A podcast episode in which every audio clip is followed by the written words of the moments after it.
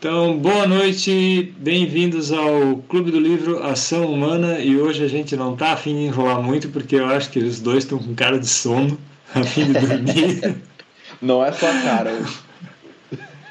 o final de semana foi cansativo, o meu dia foi cansativo pra caramba, é, o do Jonathan também, então a gente vai direto entrar no assunto, mas esse é o esta é a sexta live do Clube do Livro Ação Humana.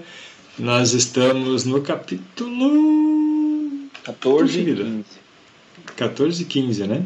Ah, a gente está avançando bastante, ó. Já 30, 30%, mais de 30% do livro, eu acho. E os capítulos são. Cadê? Deixa eu abrir o PDF. O primeiro é âmbito e metodologia da catalaxia. No, na, a gente vai começar agora a parte 4, que é catalaxia ou economia de mercado. Isso aí, é meio assustadora essa palavra aí. E daí tem o capítulo 15, que é o mercado, que é um capítulo bem mais relax. Só que o capítulo 15 é um capítulo bem longo, então a gente está quebrando ele em duas partes. Hoje a gente vai falar só do comecinho e na semana que vem a gente fala do restante, né? Então eu, vamos eu lá. Vou falar só, eu vou falar bem do comecinho, porque eu não fiz a minha tarefa da semana, eu não li tudo, mas mas eu acho que eu consigo falar dos outros capítulos que eu não li ainda. E se porque já a gente já tem conheci, é, esses o que ele aborda ali no mercado, ele já aborda em outros livros que eu li, então ele já pincelou aquilo e se por acaso eu deixar algum, passar alguma coisa gritante e eu perceber enquanto eu estou lendo, eu faço um, um adendo no começo Sim. da próxima live daí.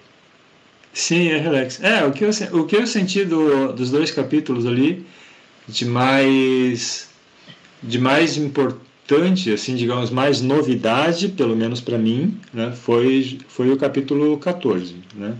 O capítulo 15, pelo menos nesses cinco subcapítulos, praticamente tudo que ele fala, ele aborda nas seis lições, por exemplo. Então não, não tem assim, não tem muita novidade. Uh, exceto talvez ali onde ele separa capital de bem de capital, algum detalhezinho, assim, não, não tem nada demais. Mas vamos lá, o que, que é cataláxia? Hum, conseguiu entender? Então, quando eu, eu, fui pesquisar primeiro o termo, antes de começar a ler, eu fui pesquisar. Sim. Aí o que eu achei sobre catala, cataláxia é, eu achei como a definição do, da parte da economia que estuda juros, é, fixação de preços uhum. e tudo mais, essas coisas mais mais técnicas assim, uhum. né? E ele começa, ele já a, a, começa falando sobre a, é, justamente delimitando, né? Primeiro, o primeiro subcapítulo é a delimitação dos problemas catalácticos. E eu separei dois trechos. Deixa eu ver aqui. Hum, é, o que, o que ele. É, o que eu entendi é que basicamente cataláxia é economia, só que ele deixa a economia num sentido mais restrito, que é a economia que você consegue calcular. Então, é, é a economia monetária, digamos assim, né? Economia que contém dinheiro no meio, né? Até porque, até porque ele diz que economia sem dinheiro é praticamente impossível. Né? É, a, o escambo, né, que a gente falou na, na, na live passada, o escambo seria uma coisa muito transitória, né? É, aconteceria durante um período muito curto, porque logo as pessoas é, acabariam escolhendo alguma coisa para usar como dinheiro, e aí você já passa a ter cataláxia, que é economia com dinheiro. Então foi basicamente isso que eu peguei, assim. Quando, é. quando a gente quando a gente fala economia é, coloquialmente, a gente acaba incluindo né, várias outras coisas, né, escambo, é. sei lá, coisa assim, né. É. E é aquela parte... Cataláxia acaba sendo mais mon, mon, é, trocas envolvendo dinheiro, né. Eu vejo assim, ó, a cataláxia ela abrange aquela parte que para mim definir o que, que era economia, quando, antes de eu começar a estudar o que, que era economia. Porque uhum. antes, quando falava de economia para mim, para mim, na minha cabeça, vinha é, é, cálculos, é, PIB e, e, taxa de juros e flutuação e não sei o que lá. E essa parte mais é, né, de, de hum. dados e, e planilhas e cálculos e fórmulas e coisas assim, e não a parte da economia da, a, da ação humana, do estudo da ação humana, do, do, do, das tomadas de decisões, dos riscos, de como funciona essa parte. Então, quando eu falava de economia antes, quando eu era bem leigo mesmo, o que vinha na minha cabeça era tipo alguma coisa, a parte mais matemática, digamos assim, do negócio, é. né? Tipo moeda e coisa desse, nesse sentido, juros e tal. E aí é, essa parte é é o que ele é, chegou o, É, é o, o problema é que essa parte de PIB, né, taxa de juros, né, método de inflação, é essa coisa que geralmente as pessoas têm na cabeça, né, quando, quando se fala em economia, que eu também tinha, né, essa é, justa, essa é justamente né, essa é a economia mainstream, digamos assim, né, essa é justamente a economia besterol, né, para a economia, economia austríaca, né, isso é exatamente a economia que não faz sentido. Né? Não faz sentido calcular PIB, não faz sentido calcular, querer calcular riqueza de uma nação, né? não faz sentido querer controlar a taxa de juros. Né? Isso não, não vai dar certo, não adianta. Né? Uhum. Então, a, a Cataláxia é aquela economia de, ah, tá, vamos, vamos produzir tal produto vale a pena, né? É o cálculo econômico que os empreendedores estão fazendo, que as pessoas estão fazendo, né? Não apenas empreendedores, né? Que, que é inclusive uma coisa que ele acaba falando, né? Ao longo desses capítulos, né? Do de que você não, de que o empreendedor né, não é só empreendedor, ele também é consumidor, ele também é, é várias outras coisas, né?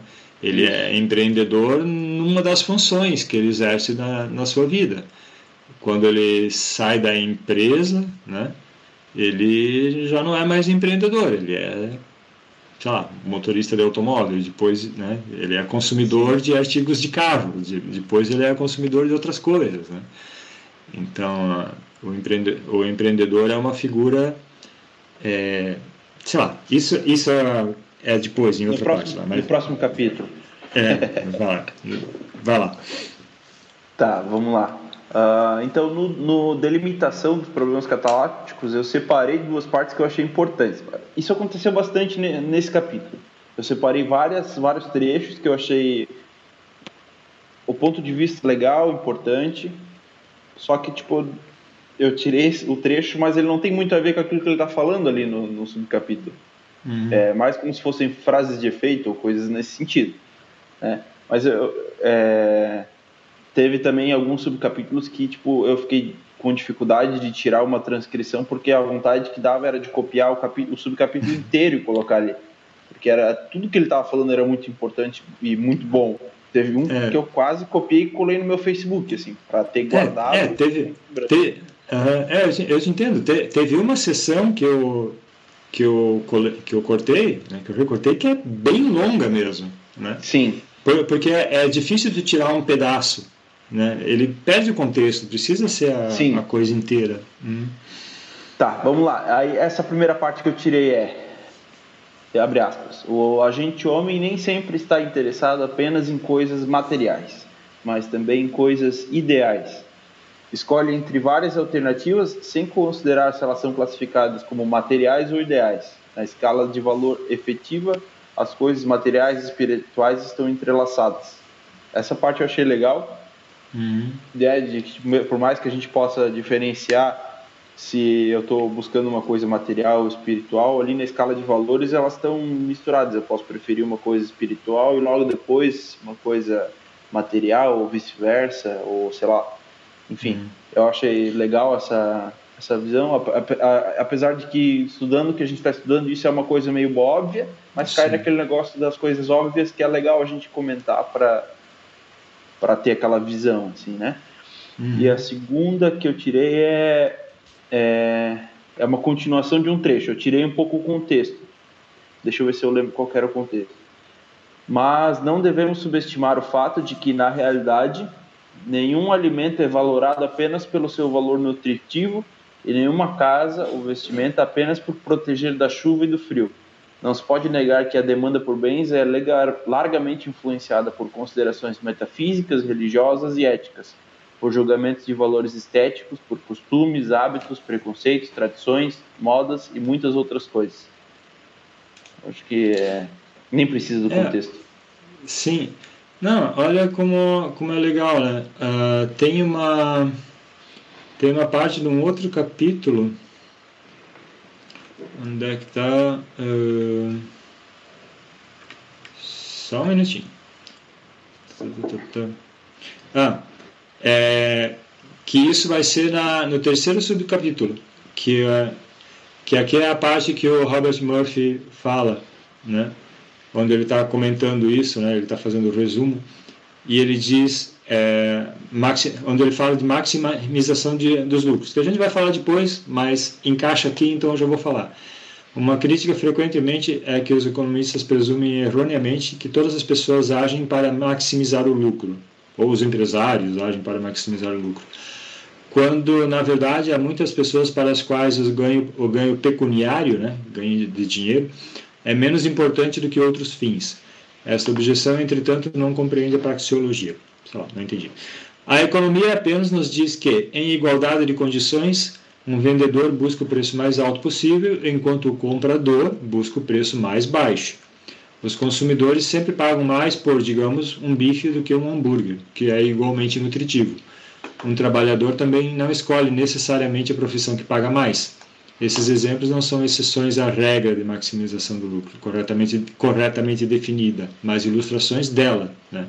É que é a maximização do bem-estar, que está bem aqui também, onde, numa parte que eu separei do capítulo que a gente está comentando, né, estritamente falando, as pessoas não almejam os bens tangíveis em si mesmo, almejam, isso sim, os serviços que esses bens podem prestar-lhes. Querem obter o incremento de bem-estar que esses serviços são capazes de, de lhes proporcionar. Então, Tu não tá, quando tu tá comprando uma coisa, tu não quer essa coisa. Tu quer a melhora no teu bem-estar que essa coisa vai te proporcionar. E essa melhora, ela não, não precisa ser necessariamente conforto material, ela pode ser conforto espiritual. Com certeza. Ah, eu vi agora aqui que eu tenho mais três nesse subcapítulo, só que é ali na frente onde ele está falando da negação da economia. É, Aí eu também abordei três, três trechinhos assim pequenos, que é existem doutrinas que simplesmente negam a existência de uma ciência econômica. O que hoje em dia se ensina nas universidades sobre o rótulo de economia é praticamente uma negação da economia. Essa parte eu achei legal. Uhum. Aí, a, aí ele aborda é, a escassez, né, sobre, o ponto, sobre os pontos de vista marxista e inflacionista, se eu não me engano sobre a escassez, ele fala, ele aborda ali é, os problemas da, da, escassez e tal. Aí ele conclui assim que tal é o mito da possibilidade de fartura e abundância. É... Não, aí ele, ele mostra que tal é o mito da possibilidade de fartura e abundância. A economia pode deixar aos historiadores e psicólogos a tarefa de explicar a popularidade dessa maneira de tomar os desejos por realidade e de se satisfazer com fantasias. Essa frase eu achei magnífica. Sim, é ótimo.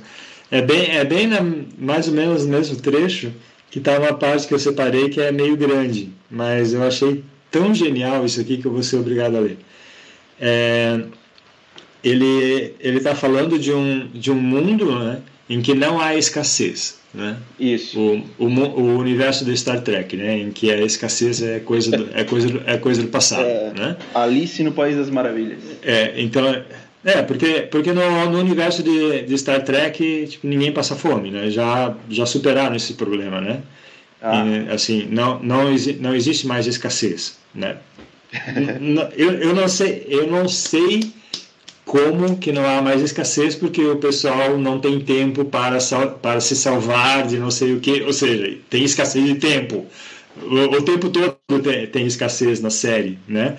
Mas Sim. sei lá, né? Uma, da, uma das premissas da série é que não é que a escassez já é coisa do passado, né? Mas tudo bem. Então, Vamos lá. Mas aí ele fala, né, que em tal mundo sem escassez, né, pode-se admitir não haveria nem lei de valor, nem escassez, nem problemas econômicos. Essas coisas não existiriam porque não haveria escolhas a ser feitas, não haveria ação nem tarefas a serem resolvidas pelo raciocínio. Né? Tu não tem problema para resolver, então tu não precisa raciocinar. Os seres que porventura tivessem florescido num tal mundo jamais teriam desenvolvido o raciocínio e o pensamento. Se algum dia um mundo assim fosse dado aos descendentes da raça humana, esses seres bem-aventurados veriam sua capacidade de pensar se atrofiar e deixariam de ser humanos. Porque a tarefa primordial da razão é enfrentar conscientemente as limitações que a natureza impõe ao homem, é lutar contra a escassez. O homem que age e que pensa é o produto de um universo de escassez, onde qualquer gênero de bem-estar que possa ser alcançado será fruto de esforço e preocupação, de uma conduta que comumente chamamos de econômica. Ou seja, se você não tem problema, né, se, você, se você não tem escassez, você não tem problema. Se você não tem problema, você não precisa pensar. Se você não precisa pensar, você não desenvolve raciocínio. Então, nós somos frutos da escassez. Isso é genial. É isso aí. Né? Acho que desse, desse nesse trecho aí foi foi isso. Uhum. Esse trecho eu também gente... em, eu, eu, também tinha eu também tinha pensado em separar alguma coisa nesse trecho aí. Mas eu, eu acho que estava ao redor ali do que tu, escreve, do que tu leu. É, não lembro agora. Hum. É, é que e isso que eu separei ainda está um pouco fora de contexto, porque o texto era, é, era, não, é era grande, uma parte que eu queria separar, era maior ainda, né? É. Mas, ah, mas tá, aí ele vai falar do método das construções imaginárias, né? Acho que a gente pode passar meio por cima, assim, né?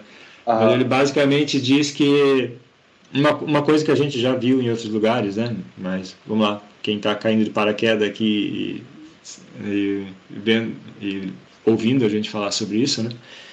Uh, segundo escola austríaca, né? você não tem como fazer experimentos econômicos.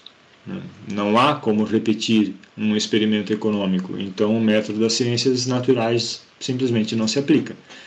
Então, tá, até existem alguns experimentos, né, bem entre aspas, né, experimentos econômicos aí que aconteceram ao longo da história, tipo Coreia do Norte, Coreia do Sul, né?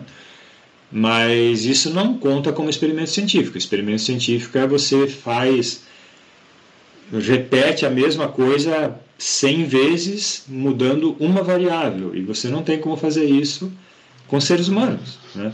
Você não tem como pegar uma cidade né, repetir essa cidade mil vezes, mudando uma ação de uma pessoa em cada experimento.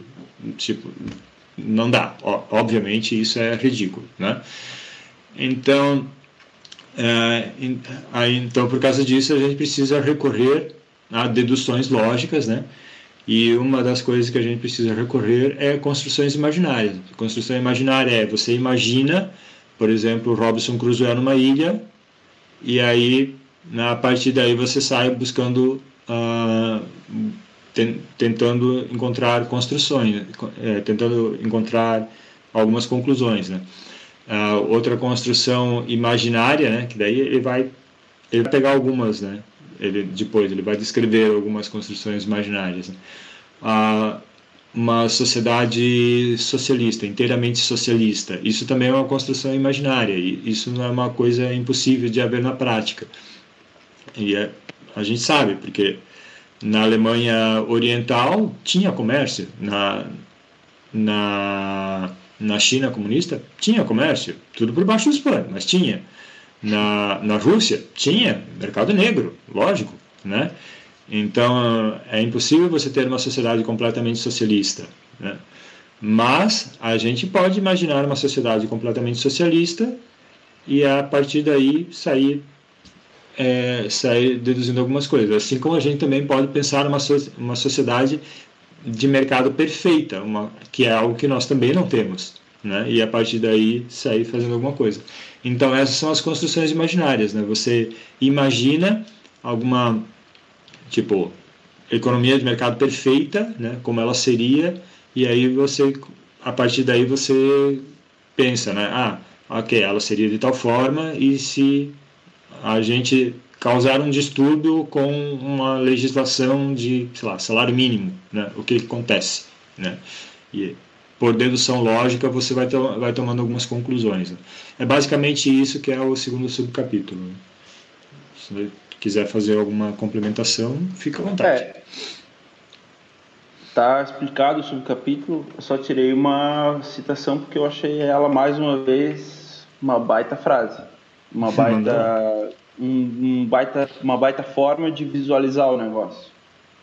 É porque uma coisa é tu entender aquilo, mas tu botar isso numas palavras ali, numa imagem, uh, muitas vezes é, é muito mais poderoso, né?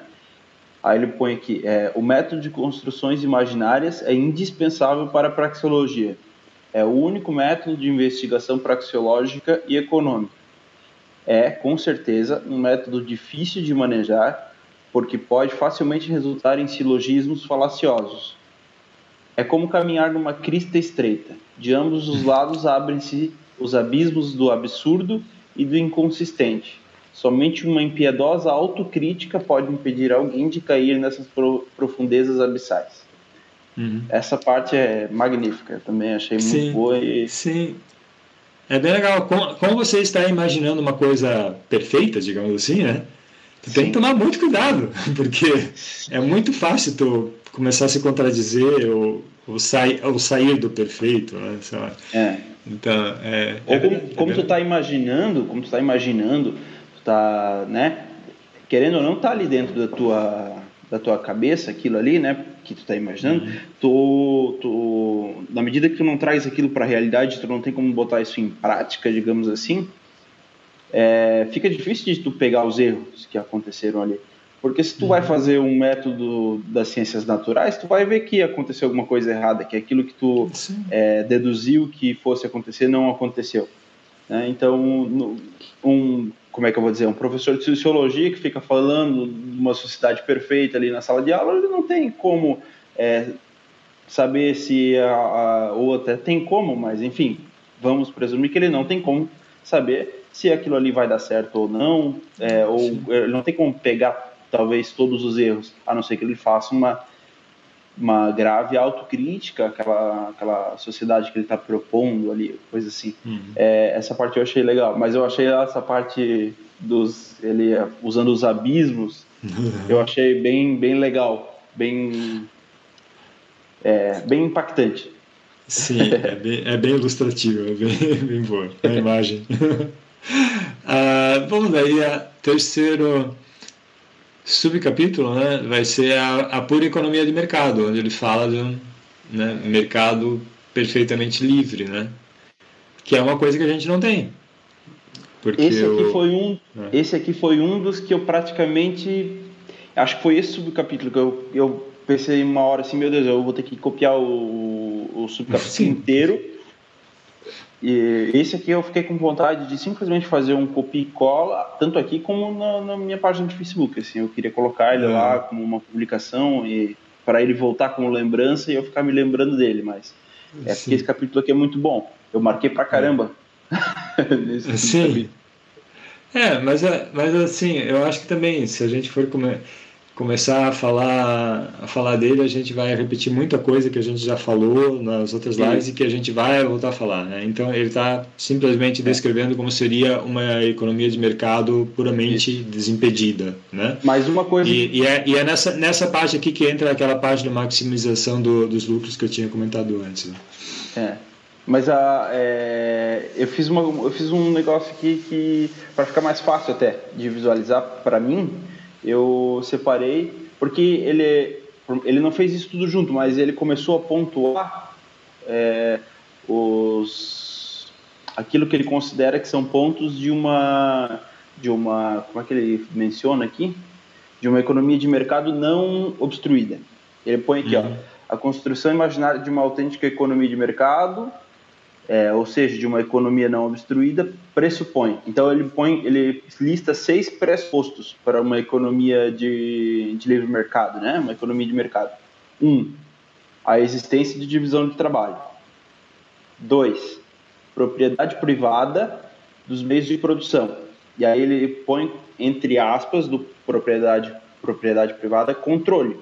Porque ah, ali o cara é dono da, da fábrica. É, mas aí tem o, o Führer lá que diz para ele quanto que ele tem que produzir, aonde, quanto, como. Então ele Sim. não controla, ele é o dono, mas ele não controla, né? Então ele põe, eu achei legal ele botar entre aspas ali o controle, né, do propriedade privada dos meios de produção. Uhum. Três, troca de bens e serviços, ou seja, o mercado, né? O, a parte da, da troca. 4. Ausência de obstrução do funcionamento do mercado por fatores institucionais. 5. Pressupõe que o governo pretenda preservar o funcionamento do sistema de mercado. 6. É. é. tá. Ele pode pressupor isso. Ele pode pressupor, sim. Tá. É. Okay. Tá. 6. Ausência da interferência de fatores estranhos aos mercados em preços, salários e juros. Pô, é, tem muita coisa, muita gente falando aí que a gente vive numa economia de mercado que não sei. Será que a gente gabarita isso aqui no Brasil? Não, não, gabarita. aí. É, não, ninguém, ninguém gabarita. É, não existe. Não, não tem existe, como, pelo amor de Deus. Sim, aí, tá.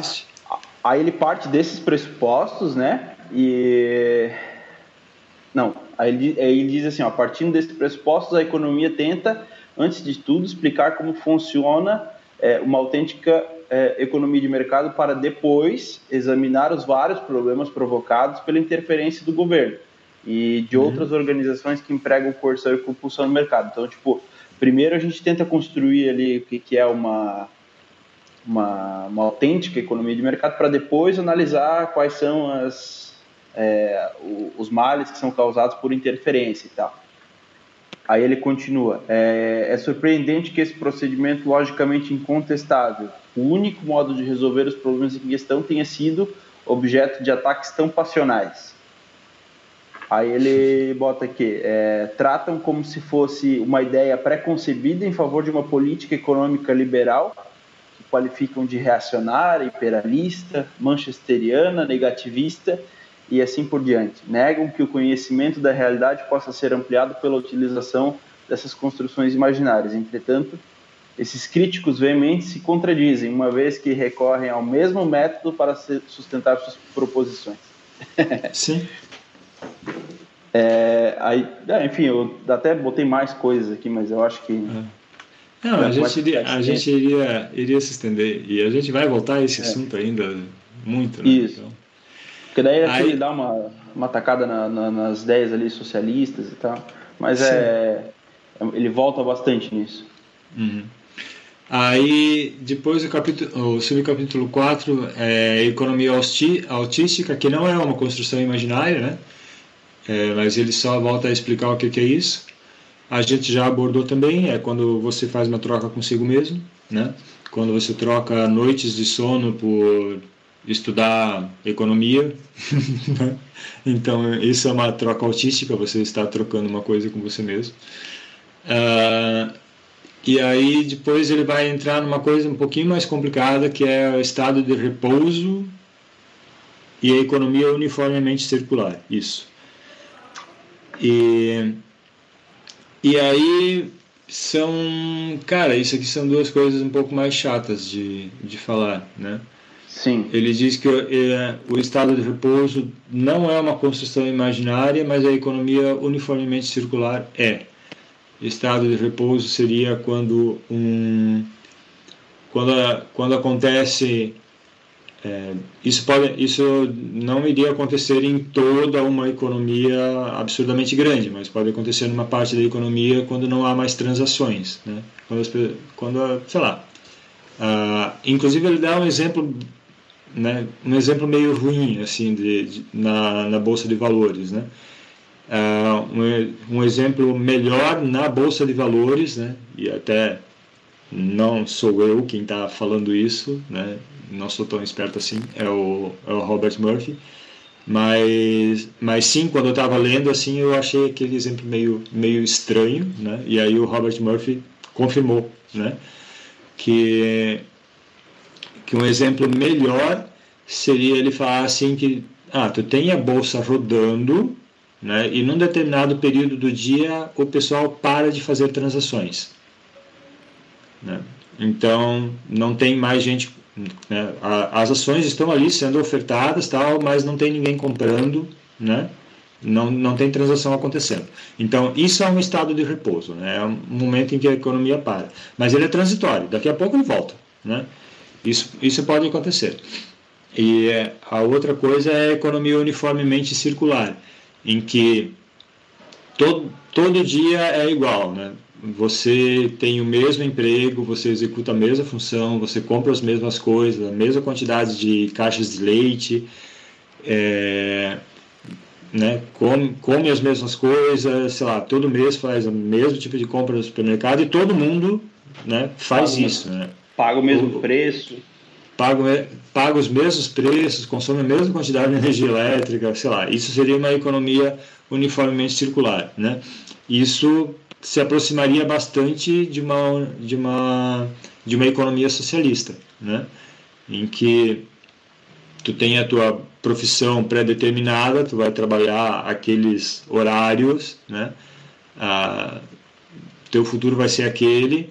Ah, a hora que uma pessoa morre, tem, né, é, o, vai ter o neto dela lá substituindo, né, ou sei lá, ou, ou o neto de outra pessoa substituindo, e aí, né, as é, coisas... A população, a, a população é. continua no mesmo patamar, de, no mesmo número de, de, Sim, de pessoas, a, popula a, a população continua a mesma isso, a riqueza permanece estável, o, o, crescimento populacional não existe, a população permanece estável, né? É, seria uma economia né, que estática, digamos assim, né? Ela continua fluindo internamente, né? Ela continua circulando, mas ela é aquilo, né? Ela está viciada, né?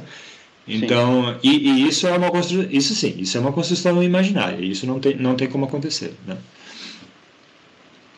Complemento? É, uh, sim, eu vou voltar ali no, no 4, na economia autística, só para a única é, anotação que eu fiz, que foi que, para mim, eu fiquei. É, ali parece que ele está dividindo a economia autística em duas variantes.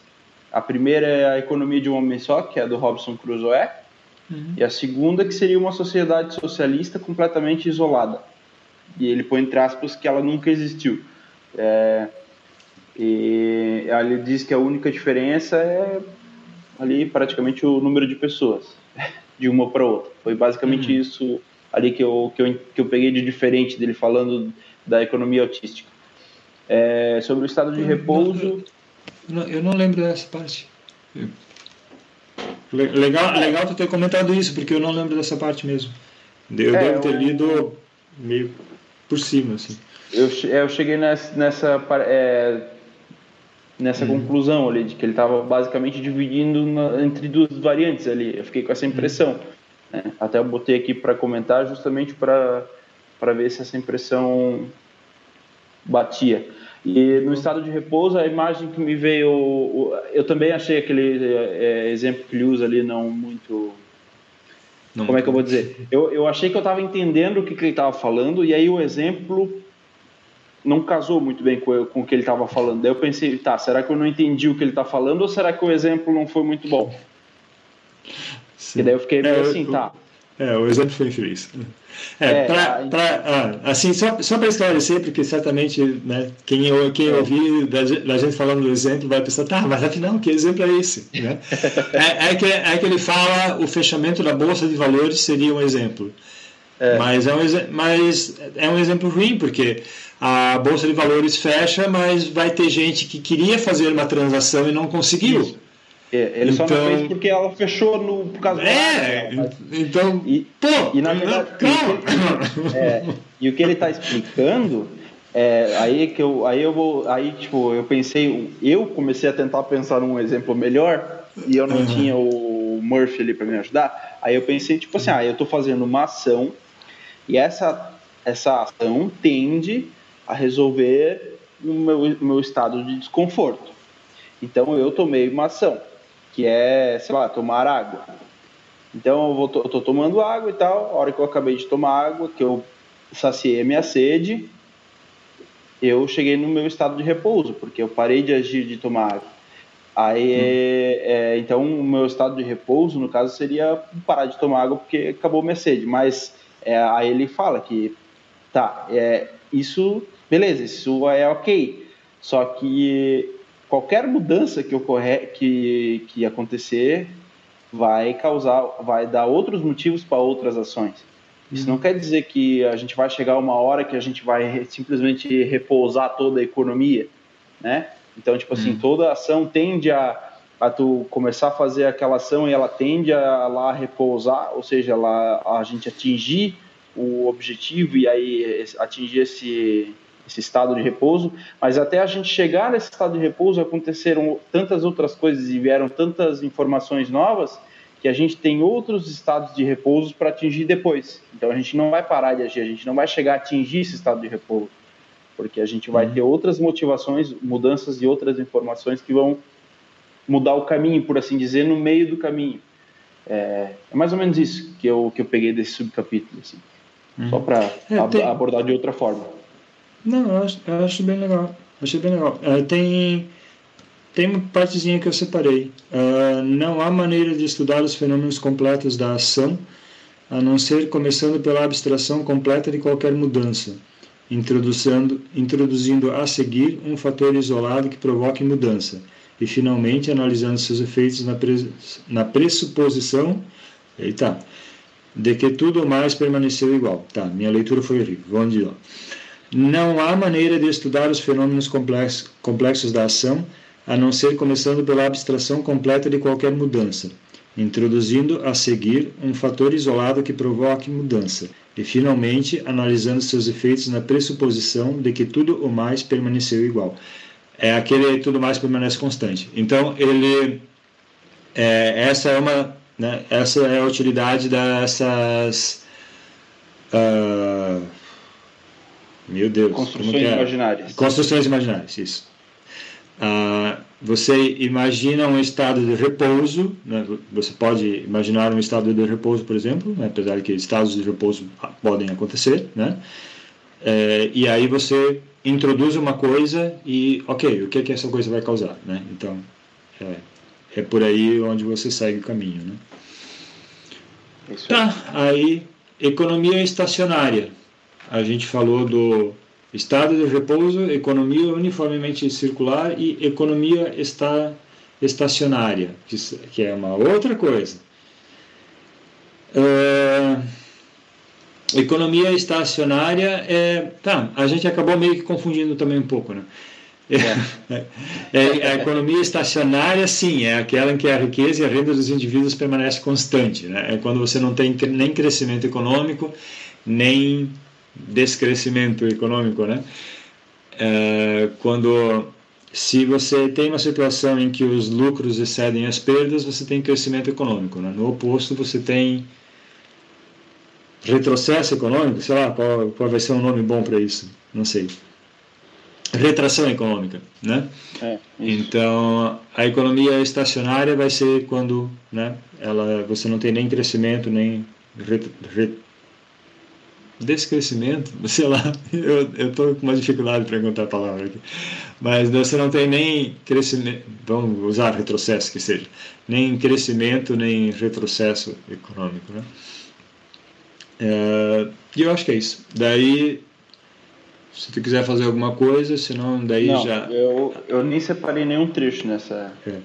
E aí depois ele vai falar da integração das funções cataláticas que é um capítulo que um subcapítulo que eu acho que ele deu uma viajada, inclusive, pelo menos na minha opinião, né? Quem sou eu para criticar Mises, mas ele ele fala que primeiro, tem duas partes ali que eu separei, mas eu vou voltar a isso depois, acho. mas é onde ele fala que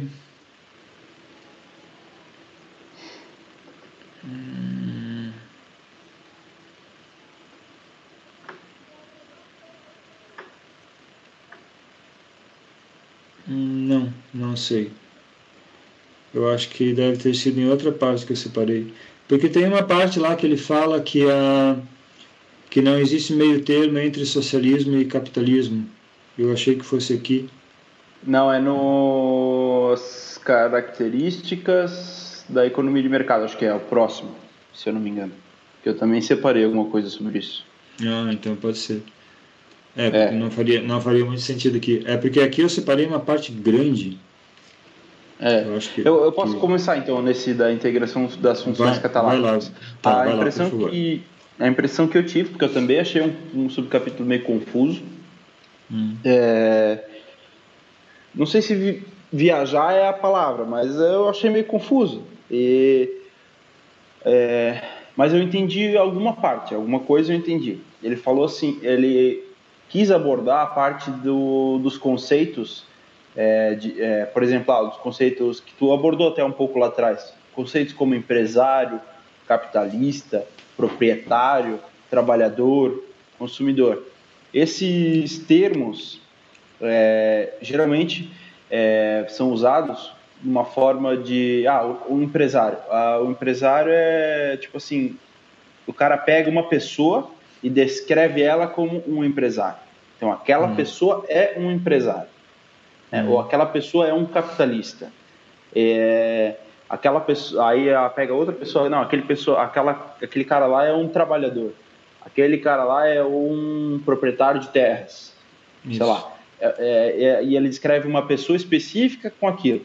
Aí ele fala que para a economia, para a cataláxia, não é nesse sentido ideal que a gente usa o, esses termos. Quando a gente fala desses termos, a gente fala é, explicitamente e exclusivamente da função que ele exerce no, na, na, na, economia, da função que ele exerce ali na, na, na sociedade de mercado. Então, o empresário ele é empresário enquanto ele está fazendo as funções empresariais dele ali. A hora que ele atravessa a rua, entra numa padaria, vai comprar pão, ele vira o consumidor. Uhum.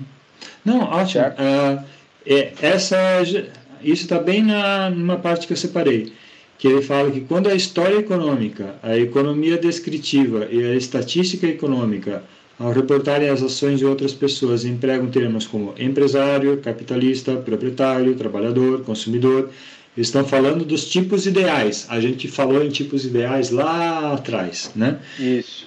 Quando a economia emprega os mesmos termos, está falando de categorias cataláticas. Os empresários, capitalistas, proprietários, trabalhadores e consumidores na teoria econômica não são pessoas vivas que encontramos na realidade da vida e da história. São a corporificação de funções distintas do funcionamento do mercado. É. Bem, bem isso que tu acabou de, de explicar. Ótimo. É, foi isso aí que eu tirei do subcapítulo. Uhum. É, e continuando, né, tem uma outra parte ali: o homem vivendo e agindo exerce necessariamente diversas funções. Nunca é apenas um consumidor. É também empresário, proprietário, capitalista e trabalhador.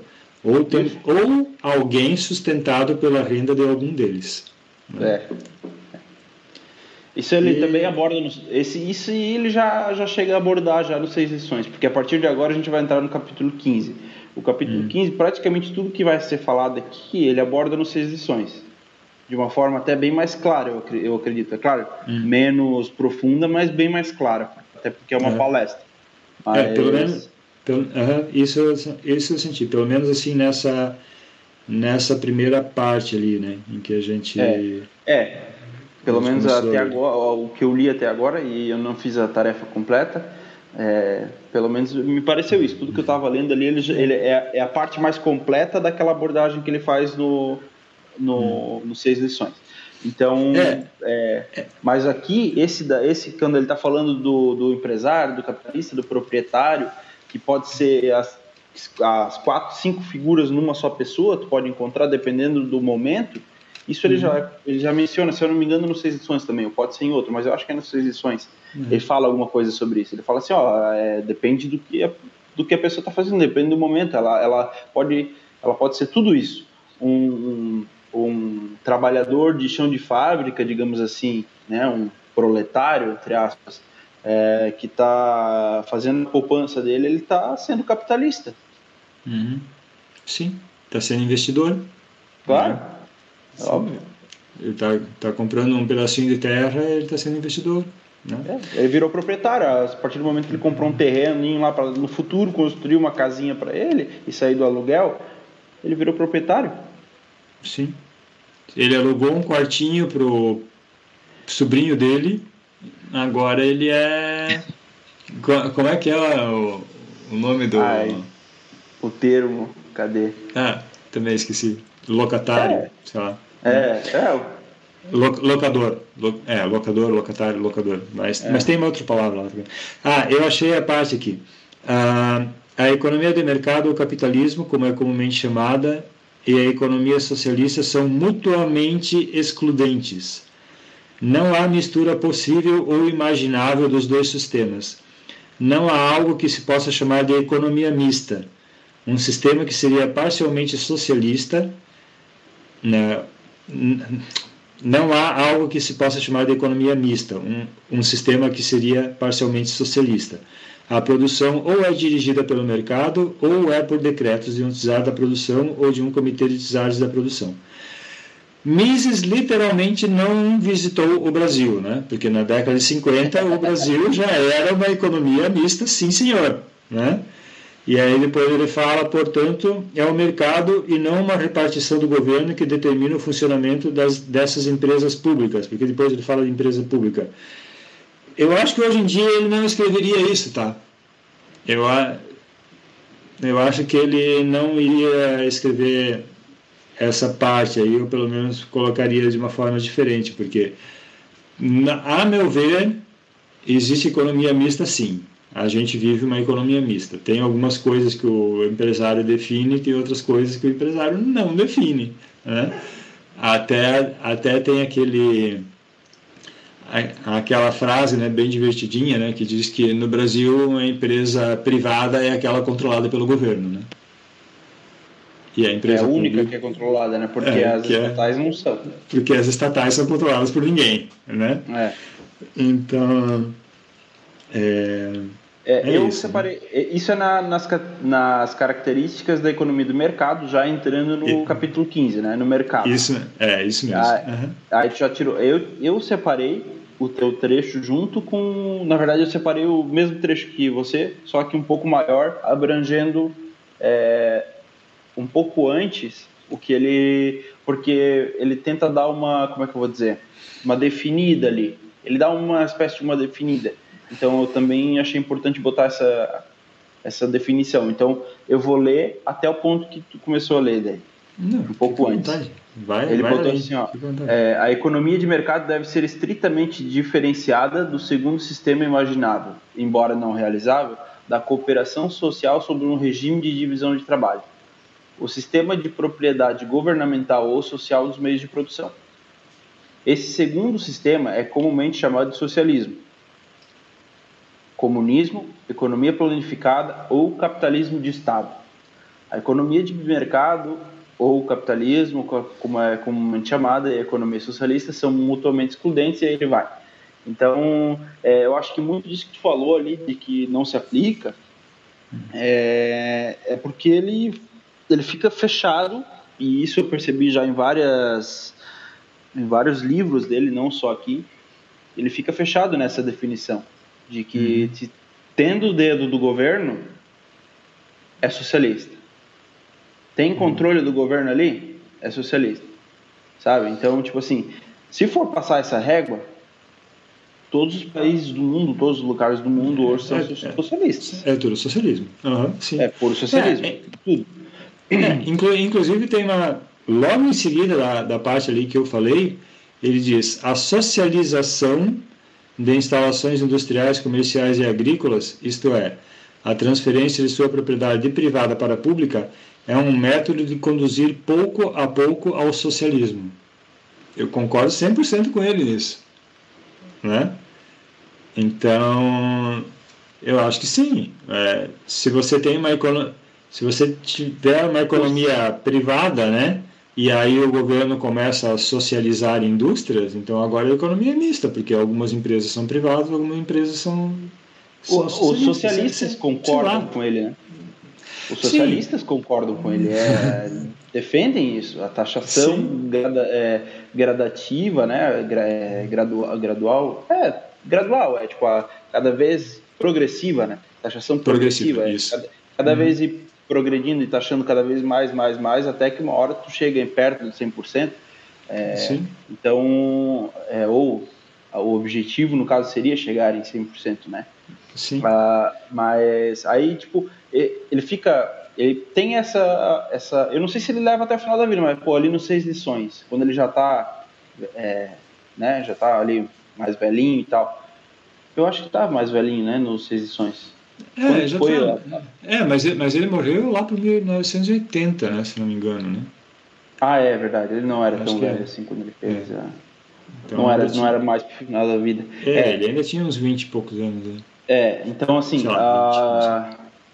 quando, ali nos Seis ele ainda tem essa, esse, esse jeito de olhar assim de que é, tem dedo do governo aqui, é, então é socialismo, porque ele, ele usa esse argumento, eu não, eu não vou lembrar qual é o livro agora, mas ele baseia esse argumento naquela ideia de que tipo, pô, é, se o governo tá, o governo não, não controla aqui o mercado, sei lá, ele não, não ele não está no ramo aqui de, é, ele não é, ele não estatizou é, o ramo de, de imprensa, ele não controla a imprensa, mas ele tem, ele é que vem, ele fornece papel.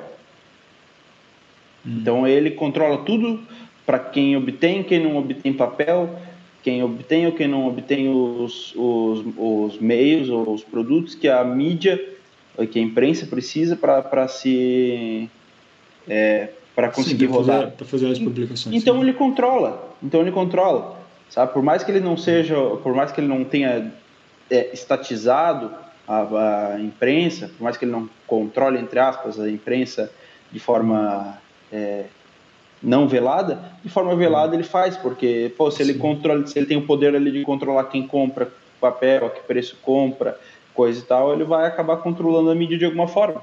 E a gente vê Sim. isso acontecendo hoje no Brasil, claramente, né? Uhum. Ah, sei lá, os jornalistas mudam de opinião aí, dependendo, tem gente que diz que dependendo, se tu pagar bem o jornalista, ele fala até a verdade, então... então, pô, é isso aí. É bem isso. Então tá. Uh, bom, resumindo, a gente vive num mundo socialista, tá? Aí depois ele vai falar de, de capital e acho que a parte interessante desse, desse, desse subcapítulo é que ele separa capital de bens de capital, né? Em que ele fala Isso. que bens de capital são as coisas físicas, máquina, terra, né? Capital daí já é um termo um pouco mais, mais amplo, né? onde você pode talvez incluir moeda, não sei. Acho que seria, né? acho que seria isso, pelo menos o que eu entendi, né? É, é, é ali, sei lá. Esse subcapítulo já chegou na parte onde eu não terminei de ler. Então eu estava lendo esse subcapítulo aí e eu já comecei a ficar preocupado com o horário, então não foi muito bem. é, mas, é, bem. mas é, é, mas é tranquilo, porque os próximos. Os próximos ali, porque daí o capital é o capítulo 2, aí o capítulo 3 é capitalismo, aí capítulo 4 soberania dos consumidores, capítulo 5 competição, tá? Então vamos de trás para frente. Competição Uh, e a gente vai voltar a esse assunto, né?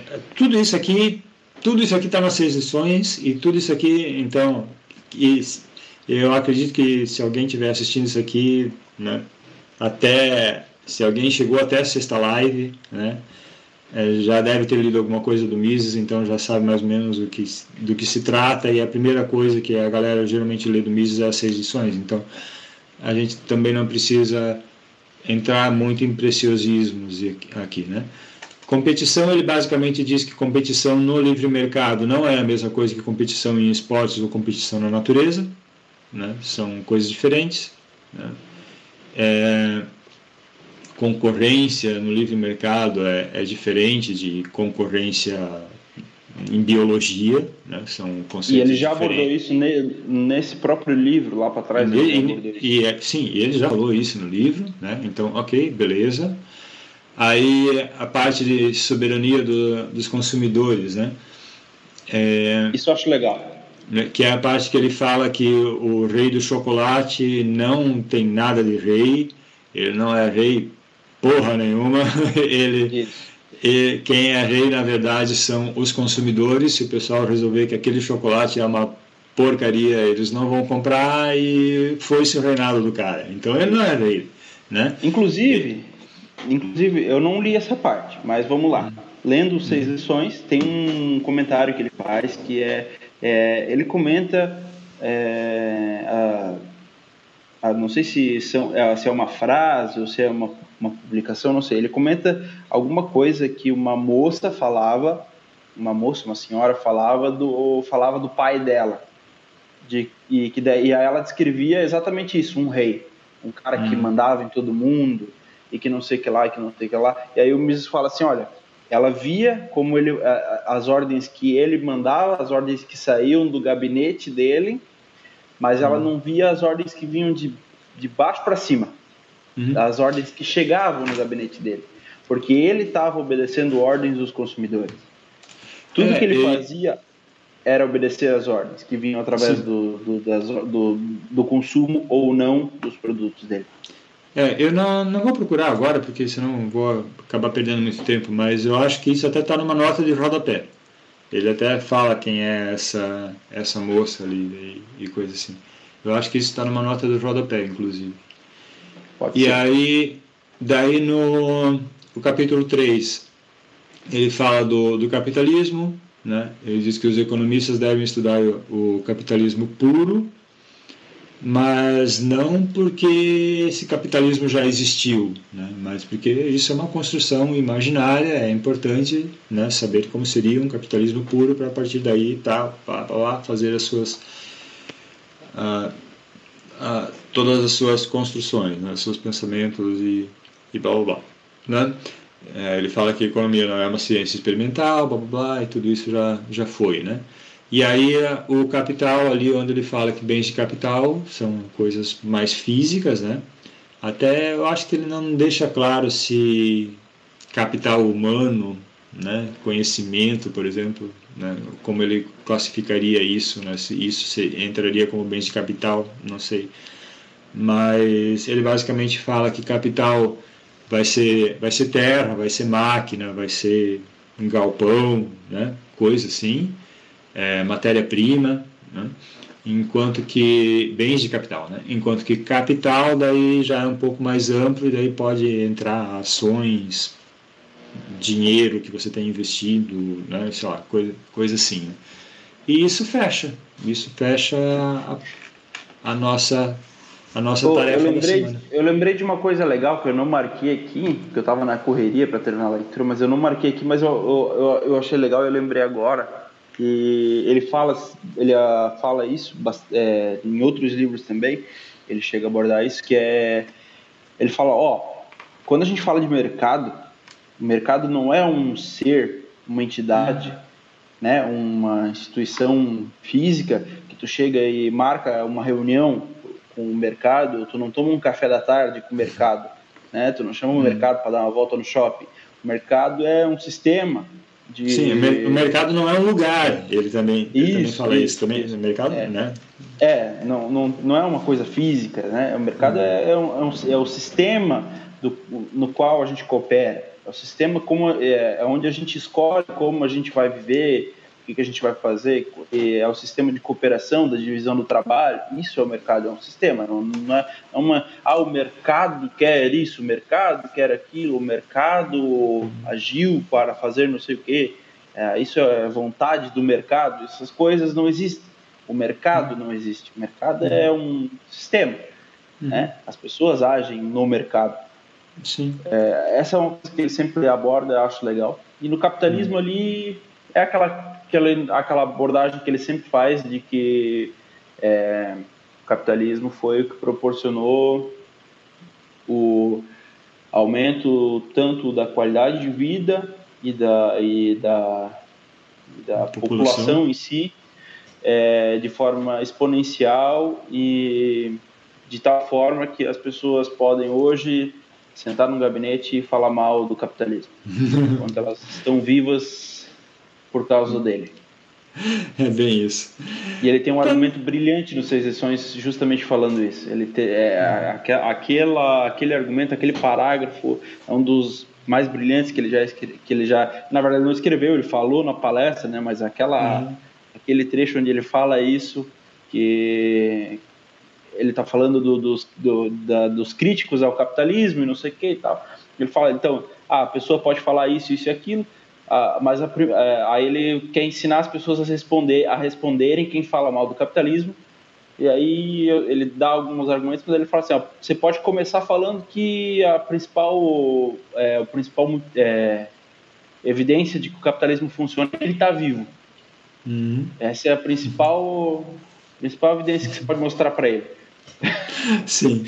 É, ele, ele dá umas respostas meio ranzinhas, assim, de vez em quando. É. Né? Tipo, é, tu tá falando mal do capitalismo, mas tu só tá vivo por causa do capitalismo, provavelmente, né? Sim. É, é mais ou menos como eu comentei na, numa outra live ali, que numa parte da ação humana, que ele fala, é, essa galera que diz assim que esse negócio de ficar numa salinha confortável, né? Hoje em dia, né, se diria com ar-condicionado na frente do computador tal, isso não é natural, isso não é do ser humano, né? O ser humano tem que guerrear, né? O ser humano tem que bater nos outros, tem que lavrar a terra, né? E isso que é natural, isso que é de verdade, né? Porque, pô, a gente tá denegrindo a raça humana, assim, né? Sendo tudo um bando de fresco. Pois é, os caras que falavam isso, né? Era toda uma galera, assim, que não tinha uma saúde muito boa, né? Para começo de história, né? E se não fosse medicina, né? Se não fosse essas coisas, assim, que não são muito naturais, né? eles não não não iriam teriam passado não provavelmente não teriam passado da infância né para escrever é. essas bobagens né é. mas tá beleza tudo bem não passariam é os próprios critérios uhum. mas tá bom a para a próxima semana a gente vai falar de a gente vai de liberdade até Volkswirtschaft a gente vai acabar o capítulo 15 que é o mercado. Eu ainda quero, eu quero descobrir o que, que significa aquele palavrão ali. Eu já sei o que, que é. Eu ainda não fui atrás, eu ainda não colei. Eu já, eu, eu já dei uma deixar, eu vou deixar chegar lá. Eu vou chegar lá primeiro, daí eu vou, vou, vou pegar de surpresa para ver o que, que é o palavrão. Aí você vai ver com autoridade, sabendo mesmo. Fechou, Jonathan. Sempre um prazer Valeu, esse encontro semanal para conversar sobre ação humana do Mises. Pô, quem... desculpas, né? Primeiro, pra, por não ter. Essa semana foi meio complicada ah, mesmo. Acontece. Tempo, não Sem consegui problema. ler tudo mesmo. Mas assim, se ficou algum trecho importante, que eu, obviamente agora eu vou ler, né? Eu não vou simplesmente uhum. pular, eu vou ler essa semana. Então, e se ficou algum trecho importante, coisa assim, eu faço um, um adendo na semana que vem curto. Perfeito. Então, até semana que vem e bye bye. Valeu. Vamos nessa.